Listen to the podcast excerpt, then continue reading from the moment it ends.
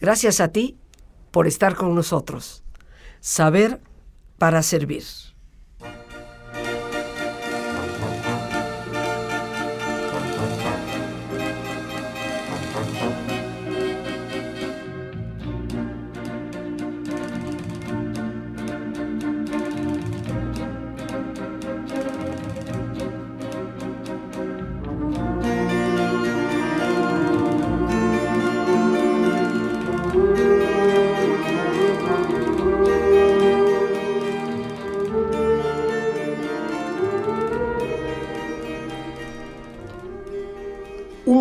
Arrepentimiento es la mejor medicina que tienen las enfermedades del alma.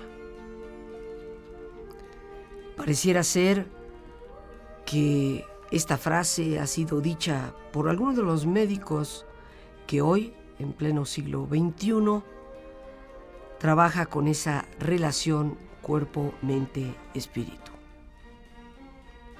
Come poco y cena menos que la salud en todo el cuerpo se fragua en la oficina del estómago. Buen consejo también de todos los nutriólogos en la actualidad. Los males que no tienen fuerza para acabar la vida no han de tenerla para acabar la paciencia. Como líneas entresacadas de lo que hoy la psiquiatría llama resiliencia, la capacidad de sobrellevar y remontar la adversidad, fortaleciéndonos con ella. Pero todas estas frases, queridos amigos, no han sido dichas ni en el siglo XXI ni siquiera en el siglo XX. Fueron dichas por ese insigne caballero, Don Quijote de la Mancha. Pocos de nosotros somos medianamente conscientes de lo que esta obra literaria ha significado no solo para el mundo de las letras hispánicas, sino para el mundo de la literatura universal. Considerada como novela, como libro, por muchísimas personas, como el mejor libro jamás escrito. Obra de ese hombre de quien hablábamos justamente la semana pasada, conocido por todos como Cervantes. Y hoy hablamos de Don Quijote de la Mancha. Hablamos de este insigne caballero que refleja mucho de ti y mucho de mí, que refleja en su andar y en todos sus andares ese deseo que los seres humanos tenemos porque las cosas sean mejor. Y cuando escuchamos a alguien quejarse del presente y decir es que es que tendríamos que volver a tener aquellos valores que nos elevaban, que nos ayudaban a ser de verdad mejores. Es que hay que retomar el sentido del respeto, la justicia, la honestidad. Cuando escuchamos a alguien anhelar todos esos valores como realidad en su vida, estamos escuchando lo que representa esta obra maravillosa, el anhelo del ser humano por encontrarse nuevamente con los valores que hacen digna la vida humana. Por eso el Quijote, al igual que Sancho Panza, nos retratan tanto a ti como a mí y desde Rocinante, que don Quijote lo estimaba como gran, gran caballo, digno de las mejores carreras, pero que era un flacucho casi por morir, o Dulcinea, aquella mujer idealizada, cada uno de nosotros nos reflejamos en los personajes del Quijote, nos habla del alma humana y por eso, como decía Mario Vargas Llosa en su introducción a una de las ediciones del Quijote más recientes, sin lugar a dudas, el Quijote es una obra de todos los tiempos, porque refleja la inquietud interna de lo bueno en los hombres y mujeres de todos los tiempos. Y para hablarnos de esta obra maravillosa nos acompaña de nuevo la doctora Lourdes Aguilar Salas, doctora en Filología Hispánica por la Universidad Complutense de Madrid, donde desde 1997 da clases en la licenciatura de Literatura y en la de Cultura de esa universidad. Ha dirigido también la maestría en Cultura Virreinal en la Universidad del Claustro de Sor Juana. La doctora Aguilar se ha especializado y está especializada en la literatura de los siglos de oro, Una vez más, con todo cariño y respeto a la doctora Lourdes Aguilar Salas, le llamamos Lourdes y le damos las gracias por acompañarnos y por traernos en este jueves cultural nada más y nada menos que al insigne caballero Don Quijote de la Mancha. Bienvenida, Lourdes. Muchas gracias. Estamos otra vez aquí con este maravilloso personaje del que todos nuestros, eh, digamos, alumnos quieren saber, todas las personas quieren saber, del que se puede hablar mucho y también poco, ¿sí? Eh, nosotros tenemos el ingenioso hidalgo Don Quijote de 1605, Rosa Argentina, que es el Quijote que realmente todos conocemos. Este Quijote tuvo 52 capítulos, y parecía que nuestro autor del que ya hablamos se había conformado con estas vicisitudes del caballero. Sin embargo, diez años después, Cervantes nos va a sorprender con la segunda parte del Quijote de 1615.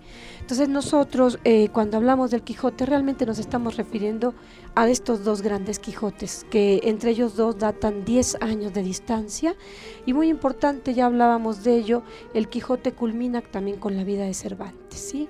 Cervantes va a morir un año después de la culminación ya de toda la obra magnánima. Podríamos decir que lo que nosotros conocemos como el gran libro de eh, Don Quijote de la Mancha es el resultado de estas dos obras. Así es. Que fueron hechas como en consecución, por decirlo así. Sí, no hay que olvidar que el segundo Quijote lo saca él por aquel autor Avellaneda, atrevido, que también sacó su Quijote y entonces siente que le están robando a su hijo. Entonces por eso sale el segundo Quijote, ¿no? Ahora, ¿por qué es importante conocer, y yo insisto en decir, leer el Quijote de la Mancha? ¿Por qué debe ser leído? Bueno, porque el Quijote va a representar para cualquiera, aunque no sea hispanoparlante, el amor, la libertad y la vida. Tres cosas fundamentales que nos ha enseñado eh, el Quijote, no él solo, sino sus personajes principales. Te los vuelvo a repetir porque son valiosísimos, son amor, libertad y vida. Esto versus la soledad, la soledad de nuestro personaje, porque nuestro personaje está solitario, ¿sí? Y él justamente se entrega a su ficción, a su locura, porque no quiere estar realmente solo, no quiere seguir en ese lugar de la mancha de cuyo nombre no quiere acordarse, ¿no? Entonces yo creo que sí debemos leer el Quijote sin atemorizarnos de este mamotreto tan enorme, así como leemos la Biblia también, ¿no? No te lees toda la Biblia de, de un jalón, te acercas a ella en el momento en que la quieres, y el Quijote también puede hablarnos en el momento que nosotros lo necesitamos, y se puede leer por partecitas, por capítulos, por historias, si tienes un buen amigo que te recomiende cómo leerlo, bueno, verás que en realidad son historias engarzadas. Pues te tenemos a ti.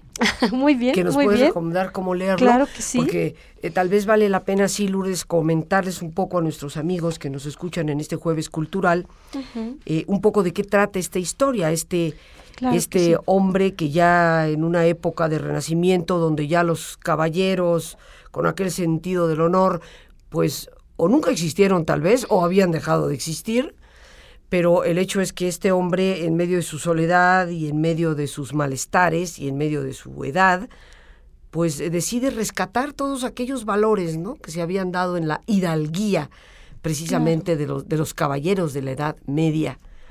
y, y, pues sale de su casa, sale de aquel lugar de La Mancha que no quiere acordarse, e inicia una serie de aventuras acompañado eh, por este gordito simpático, porque no hay que quitarle la simpatía en algo a Sancho Panza, eh, sobre el asno, y salen caminando, pero él ve en aquellos eh, lugares de, La Mancha, que en algunas zonas puede considerarse árida en ciertos momentos del año, pues todas estas aventuras románticas del caballero medieval, ¿no? Y lo importante es cómo va concibiendo en cada una de esas etapas algo que tiene que ver con esos valores. Tú nos mencionas amor, libertad y vida. Eh, esta hidalguía de, Don Quijote, que habla del sentido del honor, pero de un honor bien entendido, no de, del honor retorcido que a veces hemos interpretado. No moralizante tampoco. Exactamente, no moralizante. Por eso nos gustaría que nos contaras, nos dieras un panorama general de la historia y luego nos ayudes a ver cómo podemos leerla. Bien, bien. Bueno, lo, primero es imaginar, imaginar a este hombre Alonso Quijano, Quejada, Quesada, del que desde un inicio se nos dice que él se transforma. Entonces, Don Quijote va a ser un ser en evolución desde el primer capítulo. Para nuestros lectores es muy importante que se animen a leer los cuatro primeros capítulos, que son los que van a dar cuerpo a todo el Quijote. ¿sí? Ahí tenemos la famosa primera salida de Don Quijote. Eh, quien no esté familiarizado se preguntará, pues, ¿cuántas salidas hizo? No hizo tantas, ¿sí? En todo el Quijote de, de Cervantes hay solo tres salidas. La primera la hace él solo, ¿sí? Eso es muy importante y va a regresar, como ya sabemos, golpeado, apaleado, porque esa es una representación del hombre que sale, lo golpean y de todas maneras vuelve a salir, ¿no? Él regresa a su casa y sin embargo ya en la segunda salida va con Sancho Panza, ¿no? El buen amigo, el, inseparable. En la tercera salida va a volver a salir con Sancho, pero con toda la experiencia. De, de, las famosas aventuras que tuvieron en la, en, no solo en La Mancha, en Sierra Morena, sí, en toda esta geografía de la España rural porque tú decías bien atinadamente una mancha que a lo mejor en ciertas estaciones está como muy, muy solitaria. Bueno, de todas formas la mancha no tiene mucho relieve. Entonces, cuando nosotros vemos los paisajes de Cervantes, los paisajes del Quijote, pues son tristes, sea verano, sea invierno, sea cualquier estación. Una enorme planicie, ¿no? La Mancha. Sí, lo único que ves son olivos y pocos, porque no estamos en Andalucía, ¿no? La tierra seca, en fin, esos son los lugares, quedan todavía algunos sitios bastante cervantinos, eh, por supuesto hablábamos ya de Alcalá de Henares, donde nació nuestro escritor, pero propiamente se ha hecho la ruta del Quijote. ¿Sí? Y se puede seguir los lugarcitos donde estuvo. No hay que olvidar que la mujer de Cervantes era de Esquivias. Esquivias es ese lugar que está en La Mancha, donde pudo haber dado lugar muy, muy bien a todos estos caminitos que fue conectando el Quijote. No camina tanto el Quijote como pudiéramos creer, ¿sí? La Mancha tampoco es tan grande. Entonces él se mueve en un territorio en el que se desplaza como quien dice a la redonda de su comunidad rural. La grandeza no está en cuánto se desplaza, sino en todo lo que aprende en esos desplazamientos, ¿no? Eh, vamos a tener la gran aventura de los molinos de viento.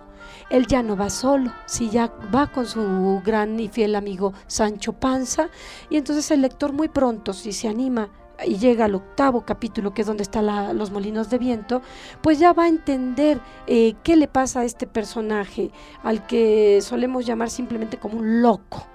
¿Sí? Y vamos a ver que este loco tiene razón en lo que está haciendo, ¿no? Entonces es acompañar al Quijote en sus aventuras, en sus locuras, si se quiere, ¿sí? Y fijarnos mucho cómo Sancho siempre lo está tratando de llevar a la realidad, ¿verdad? Con su lenguaje muy peculiar, que es el del pueblo. Si Sancho es completamente iletrado y qué bueno, porque él nada más sabe lo que sabe el pueblo y le recuerda a su amo que ciertas cosas no están bien. Yo creo, este, Lourdes, que definitivamente todos, en todos nosotros habita la hidalguía de Don Quijote, ese afán de ser eh, bueno, de ser recto, de ser un hombre virtuoso. En todos nosotros habita el realismo de Sancho Panza, en donde, bueno, pues sí, me gustaría hacerlo, pero, pero no se puede.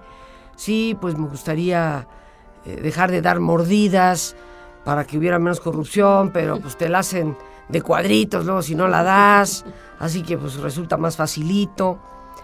Y, yo creo que de, estos dos personajes, fundamentalmente, pero reitero, creo que de todos encontramos un reflejo de lo que nosotros como seres humanos eh, somos. Esta historia de este caballero, yo creo que a todos nos invita a leerla a profundizar sobre ese anhelo vital, creo yo, Lourdes, que los seres humanos tenemos de ser buenas personas. Vamos pues, queridos amigos, a ponernos cómodos como es nuestra sana costumbre y prepararnos para nuestro ejercicio de relajación. Si te es posible hacer el alto completo, el alto total, pues qué mejor que cerrar tus ojos. Una reflexión que te ayude a ir hacia adentro, a descubrir en ese silencio tan importante unos cuantos minutos que determinan siempre la diferencia entre salud y enfermedad, en muchas ocasiones entre el éxito o el fracaso. Así que en una posición cómoda y con tus ojos cerrados, respira profundamente varias veces. Siente el entrar y el salir del aire en tu cuerpo. Imagina cómo al inhalar te llenas de la energía que revitaliza todos tus órganos, glándulas, tejidos, las células mismas. Visualiza e imagina cómo al exhalar te vas liberando de todas las presiones, de todas las tensiones. Imagina este intercambio del entrar y el salir del aire como una forma a través de la cual te llenas de salud, te llenas de entusiasmo, te liberas de todo estrés Respira profundamente. Y concentra tu atención en tu cuero cabelludo. Relaja la piel que cubre tu cabeza.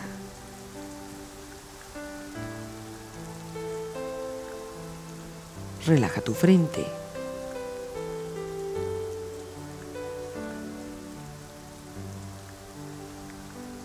Relaja tus párpados y los tejidos que rodean tus ojos.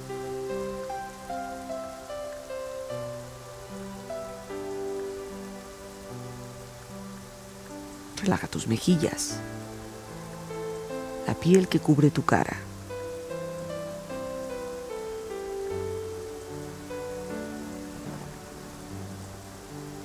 Relaja tu cuello y tu garganta. Siente su flexibilidad.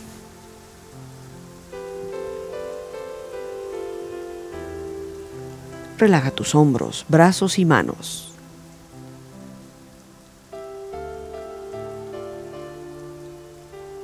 Relaja tu espalda.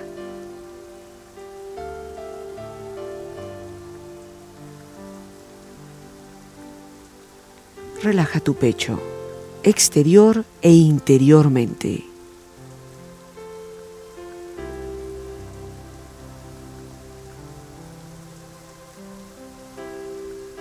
Relaja tu abdomen, exterior e interiormente.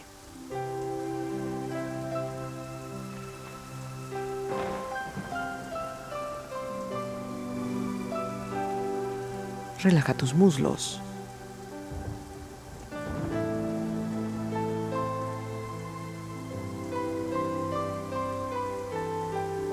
Relaja tus rodillas.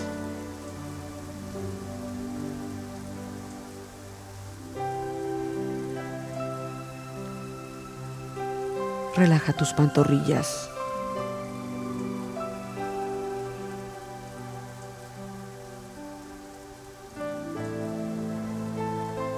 Relaja tus pies.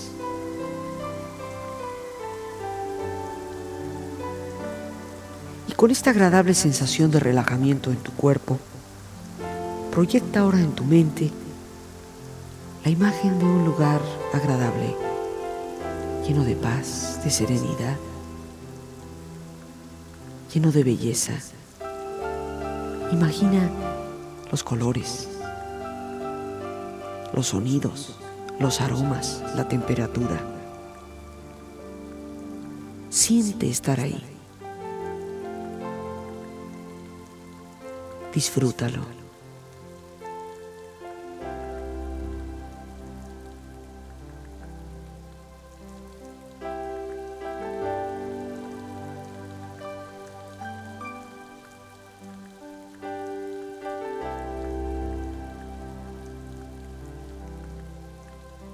Es tiempo de silencio, tiempo de reflexión.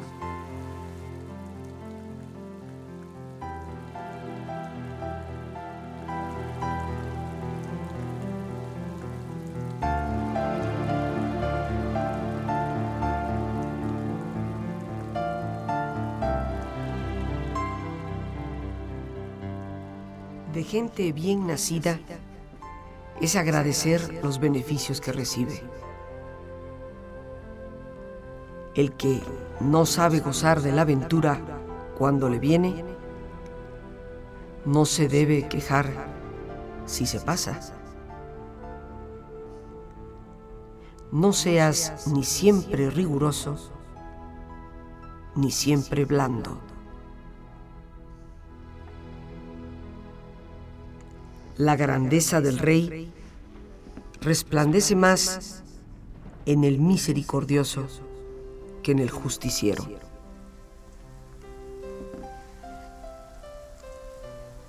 La verdadera nobleza consiste en la virtud.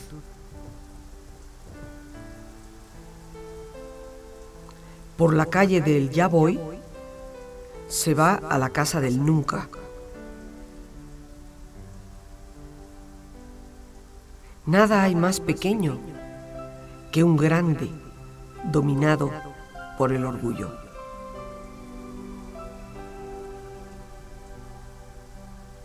Cada uno es hijo de sus obras. Cada uno es artífice de su ventura.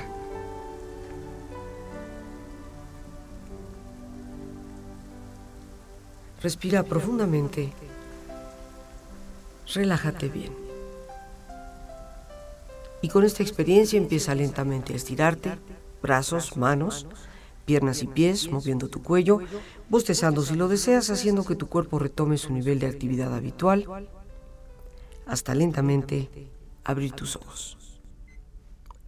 Ojos abiertos, bien despierto, muy a gusto, bien descansado y en perfecto estado de salud, sintiéndote mejor que antes.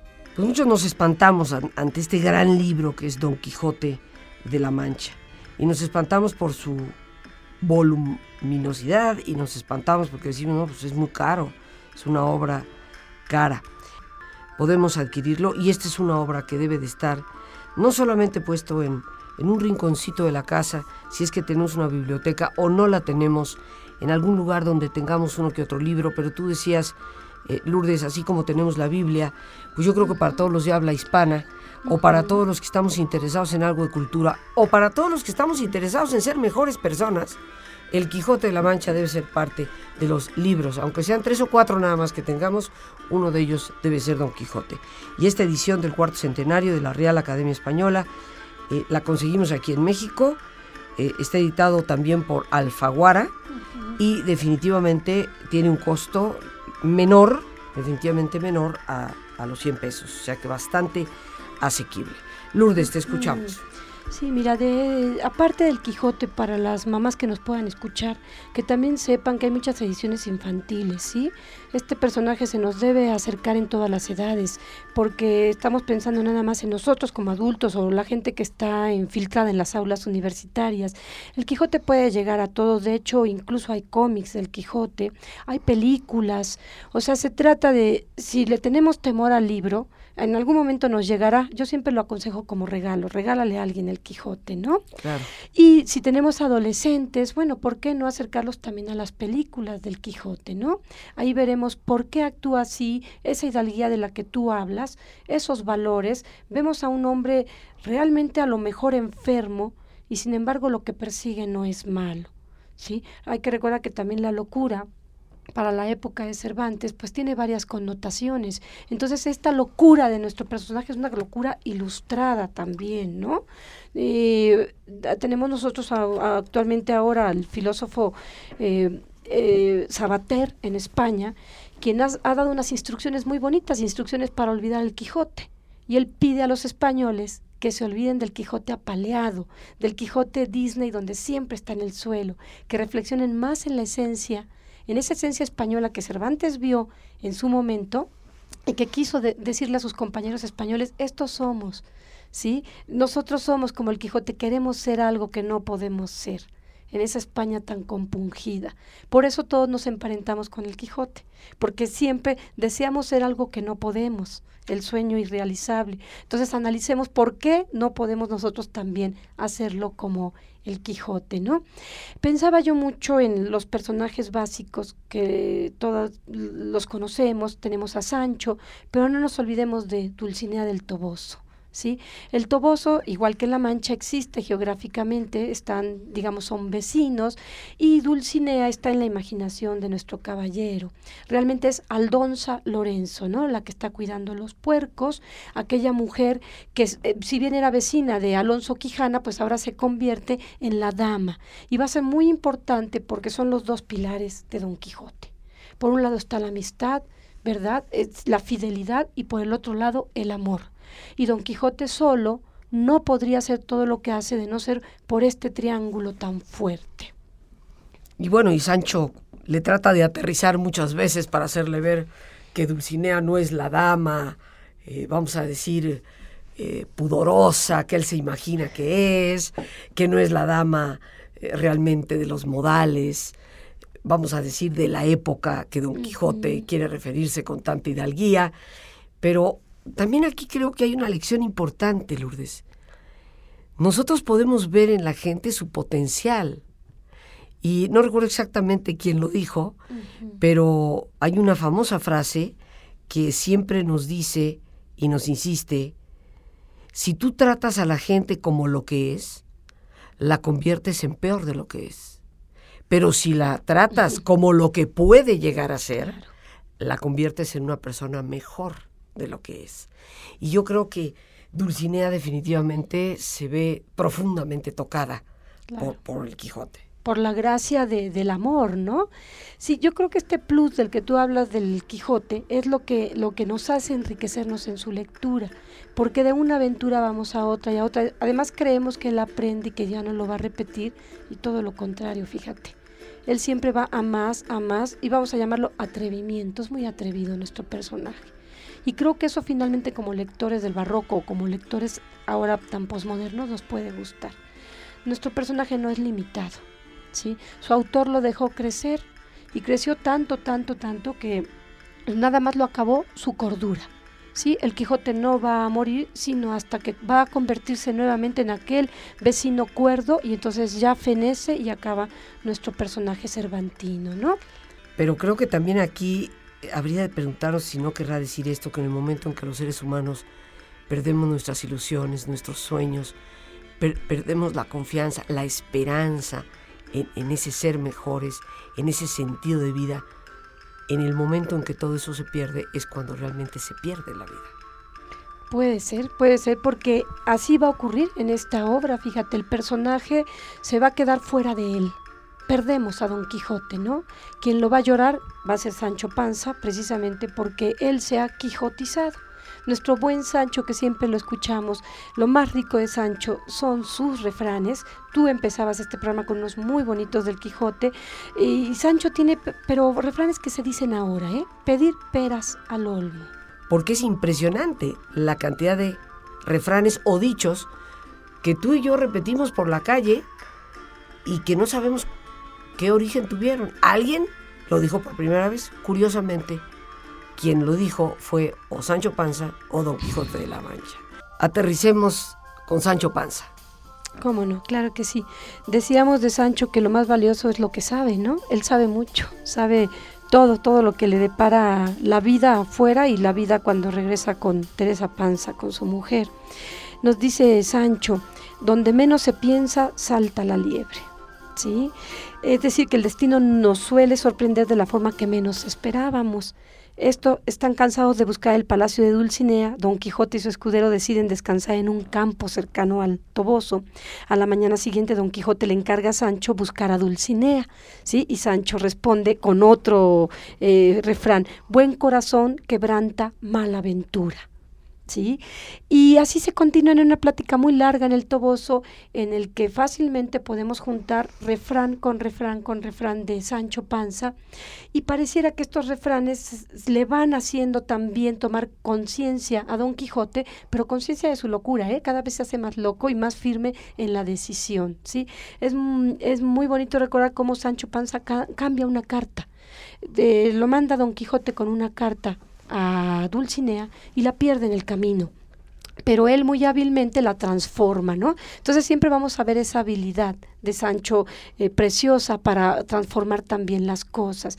Yo quería recordarles también a, a, todos los que nos están escuchando cómo empieza el Quijote, porque de ahí saltamos a un campo hermosísimo del que pues ahora también, también ya se está hablando que es la cocina, la cocina en el Quijote, ¿no? El Quijote nos ha enseñado las enfermedades de la época, la comida, las costumbres, la ropa, las monedas, ¿sí? Nos ha dado en síntesis la cultura, la cultura de un siglo que ya se fue pero que nos sigue enseñando mucho. Cervantes nos dijo, en un lugar de la Mancha, de cuyo nombre no quiero acordarme, no ha mucho tiempo que vivía un hidalgo de los de lanza en astillero, adarga antigua, rocín flaco y galgo corredor. Una olla de algo más vaca que carnero, salpicón las más noches, duelos y quebrantos los sábados, lantejas los viernes, algún palomino de añadidura. Hasta aquí Cervantes en cinco renglones nos ha dado cinco platos típicos manchegos. Y está iniciando su gran obra, ¿no? Y tenemos ya hechos por chefs internacionales, sobre todo españoles, pues cerca de 30 platillos exquisitos. ¿Sí? Todos estos salidos del Quijote y te los dan ya con sus recetas. Solo por nombrar algunos, el gazpacho, el bacalao tiznao. El gazpacho manchego. Sí, el manchego, por supuesto, no el andaluz. Porque es muy, muy distinto al gazpacho de este, membrillo, andaluz. Claro que sí, las natillas de nuez. Todos estos salidos del Quijote. Entonces tú puedes ver que es una obra en la que el lector se va a ir encontrando o topando, como quieras llamarle, con una cultura que no se ha ido del todo. Es una cultura que a la par se ha descubierto América, ¿sí? Y es una cultura que nos puede decir también mucho del, del, colonialista, del conquistador que vino en el momento en que nosotros también estábamos haciendo nuestra propia identidad cultural aquí en, en México propiamente. ¿Qué es lo que mueve a Cervantes a, escribir a Don Quijote? El amor. Fue lo mismo que lo movió a escribir las novelas ejemplares. Él es un de veras, de veras incansable amante, amante de la mujer, amante del amor, amante de la vida. ¿Sí? Y Cervantes no tiene la personalidad de Lope de Vega, que era eh, un enamorado. ¿Sí? Eh, Lope de Vega tuvo muchas mujeres, amó a muchísimas, Cervantes no. Cervantes en realidad ama el amor y yo creo que el amor es lo que lo lleva a escribir este Quijote, ¿no? Y en él entregó la vida, en él entregó su salud enterita, ¿no? Él va a morir ya de hidropesía, lo habíamos dicho, con una serie de situaciones también gastrointestinales y con muy pocos dientes, como nos señalaba él en el retrato de las novelas ejemplares. Pero yo creo que el Quijote se escribe por amor por amor al, a, a, este, a esta figura del, del caballero, pero también por amor al lector, Recordemos el prólogo del Quijote. Siempre se dirige al amantísimo lector. ¿sí? Entonces lo mueve el, el hecho, sabemos que él fue soldado, que fue cautivo, el hecho de haber estado lejos de su patria, lejos de sus hijos, ¿sí? Y eso lo va a mover también a toda la gente que conoció, nos la plasma. Es como un atlas geográfico y cultural esta obra. Si me permites, me gustaría citar un poco a Mario Vargas Llosa, en esta especie de prólogo, introducción uh -huh. que hace de esta edición del cuarto centenario del Quijote, en donde afirma antes que nada Don Quijote de la Mancha, la inmortal novela de Cervantes es una imagen. La de un hidalgo, cincuentón, embutido en una armadura anacrónica, o sea, fuera de tiempo, y tan esquelético como su caballo, quien acompañado por un campesino vasto, o sea, un campesino sin mayor educación y aparte gordinflón, montado en un asno, que hace de las veces de escudero del caballero, recorre las llanuras de la Mancha, heladas en invierno, candentes en verano, en busca de aventuras. Se lamenta de melancolías el propio Don Quijote en muchos de sus discursos, pero podemos entresacar de las líneas del libro y de Mario Vargas Llosa el reflejo que nos da este hombre de eso que llamamos ideales. Porque lo anima un designio enloquecido, resucitar ese tiempo ya eclipsado siglos atrás, y que tal vez, según Mario Vargas Llosa, nunca existió. De esos caballeros andantes que rescataban doncellas con una hidalguía impresionante. Pero en el fondo, ese hombre que apoyaba a los débiles, que ayudaba a los más necesitados, que quería que la justicia reinara, pues representa y refleja en todos los tiempos al ser humano que anhela que el mundo cambie y que se pueda dar esa realidad de la cual soñaba Don Quijote. Eh, Lourdes, ¿algún comentario adicional, alguna recomendación adicional respecto a la forma de leerlo, para no sentir que nos abruma eh, su tamaño o su vocabulario? Bueno, mira, una muy práctica, que cuando busquen un Quijote sea de letra grande, en verdad que sí, que sea apetecible el libro, eso es muy importante para acercarnos a él. Este que hemos recomendado ahora es muy bueno porque además de tener el número de capítulo, te va diciendo la historia de quien se está contando. Son siete historias de las que se cuentan dentro de este Quijote. ¿Sí? ¿Y de qué son las historias? Son de amor. Nuevamente volvemos a lo mismo, ¿no? es la historia de Marcela y Crisóstomo, la historia de Cardenio y Lucinda, la de Dorotea y don Fernando, la de Clara y don Luis, en fin, está también la novela del curioso impertinente, la historia del cautivo, que se ha dicho que es realmente como autobiográfica, ¿no? Entonces, si nosotros somos capaces de leer este primer Quijote, seguramente leeremos el otro. Aquí están las novelas ricas de amor de Cervantes, ¿sí? Y va a ser todo un entretejido porque Don Quijote a veces desaparece, se congela congelan la imagen y entonces nos enfocamos en otras parejas de la historia. Muy importante la venta. En la venta siempre va a suceder todo. Ahí regresan, ahí se ven las parejas, ahí se soluciona todo y entonces nos damos cuenta que estamos con una novela con mucha cohesión, muy, muy bien hecha.